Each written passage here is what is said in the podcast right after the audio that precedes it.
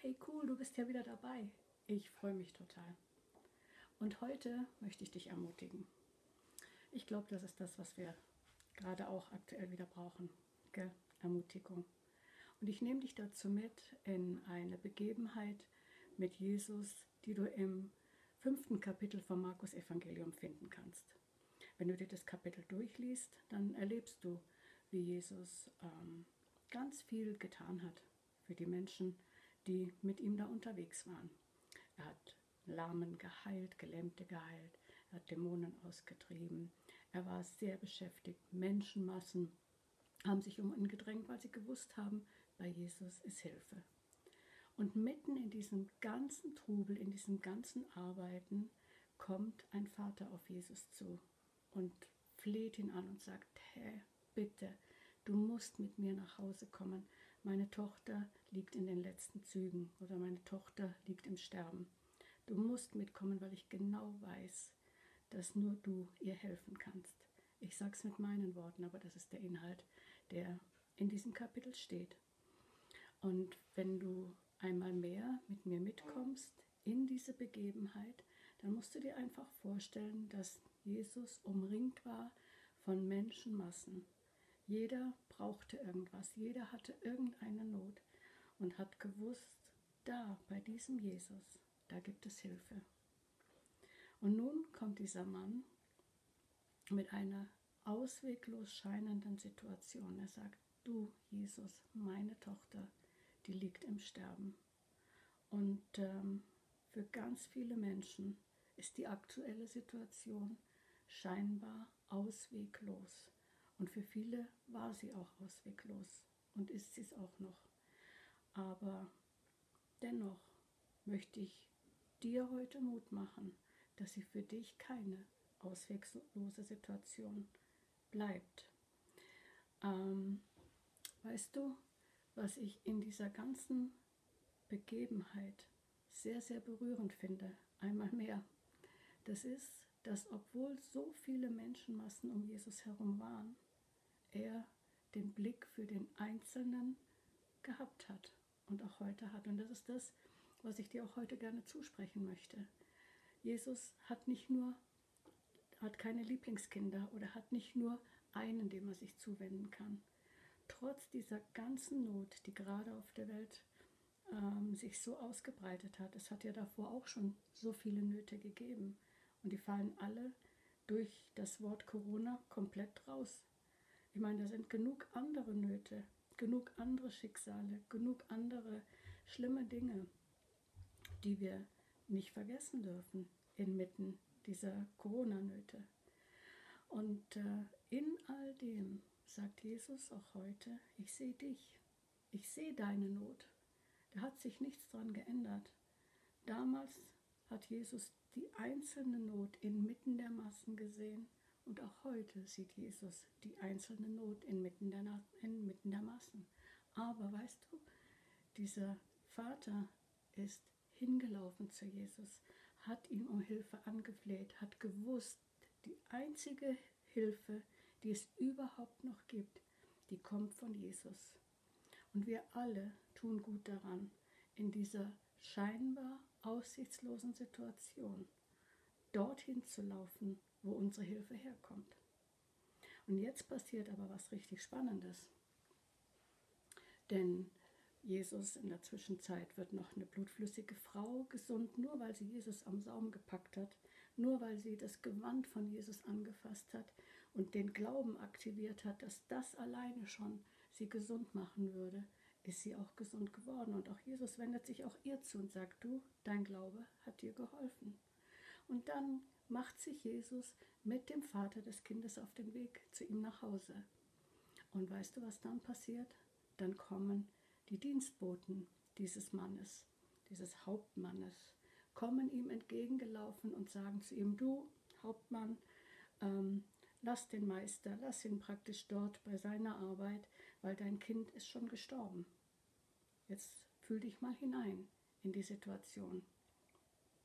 Das, worauf er gehofft hat, kann nicht mehr eintreten, weil sein Kind ist ja schon tot. Ausweglos, unausweichlich. Aber Jesus sagt, fürchte dich nicht, glaube nur. Und das ist das, was Jesus auch heute zu dir sagt. Fürchte dich nicht, glaube nur. Und dann kommt wieder mein täglicher Appell, weil du hast ja keinen Schalter, den du einfach an- und ausknipsen kannst und dann glaubst du. Gell? Glaube, das ist nichts, was nur im Kopf stattfindet. Das muss im Herzen ankommen.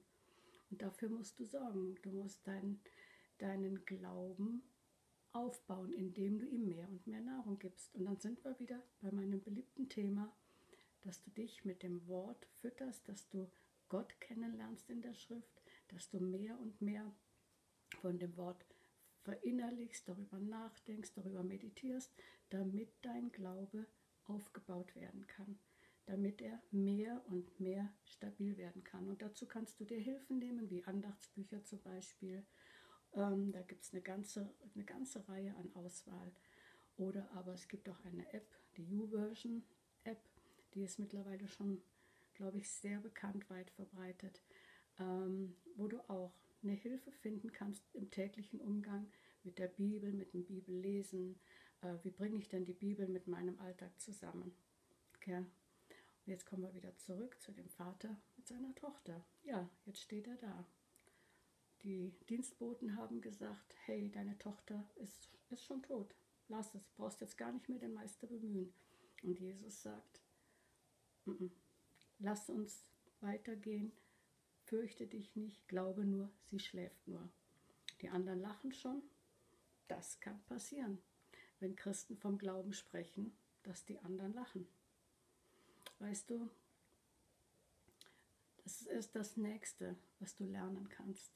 Weil dann macht nämlich Jesus eines, sie gelangen an das Haus, sie kommen an und äh, kommen immer noch mehr Menschen ihm entgegen und die jammern und die klagen. Und äh, wenn man weiß, wie die Traditionen sind, es gibt die Klageweiber, es gibt Menschen, die wirklich ihren Schmerz hinausschreien. Und da geht es um ein zwölfjähriges Mädchen, das da gestorben ist. Da ist ganz viel Schmerz gewesen. Und alle haben gewusst, dieses Kind ist gestorben. Aber Jesus sagt wieder, glaube nur. Und schickt alle die, die da nicht mitgehen können, raus.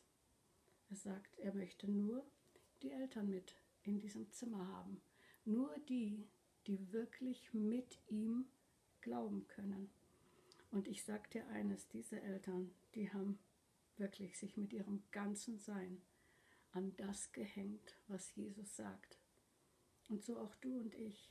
Wir leben in einer Zeit, wo es wichtig ist, dass wir uns mit unserem ganzen Sein an das hängen, auf das stellen, das festhalten, was Jesus sagt, was Gott uns in seinem Wort sagt, weil nur so haben wir die Chance, durch diese Zeit durchzukommen. Fürchte dich nicht, glaube nur. Und das kannst du nur dann, wenn du dich mit Dingen füllst, die deinen Glauben stärken. All das, was entmutigt, was die negativen Dinge bringt, was Angst macht, was resigniert, was runterzieht, das muss raus. Wie all diese klagenden Menschen, die mussten alle raus aus dem Zimmer.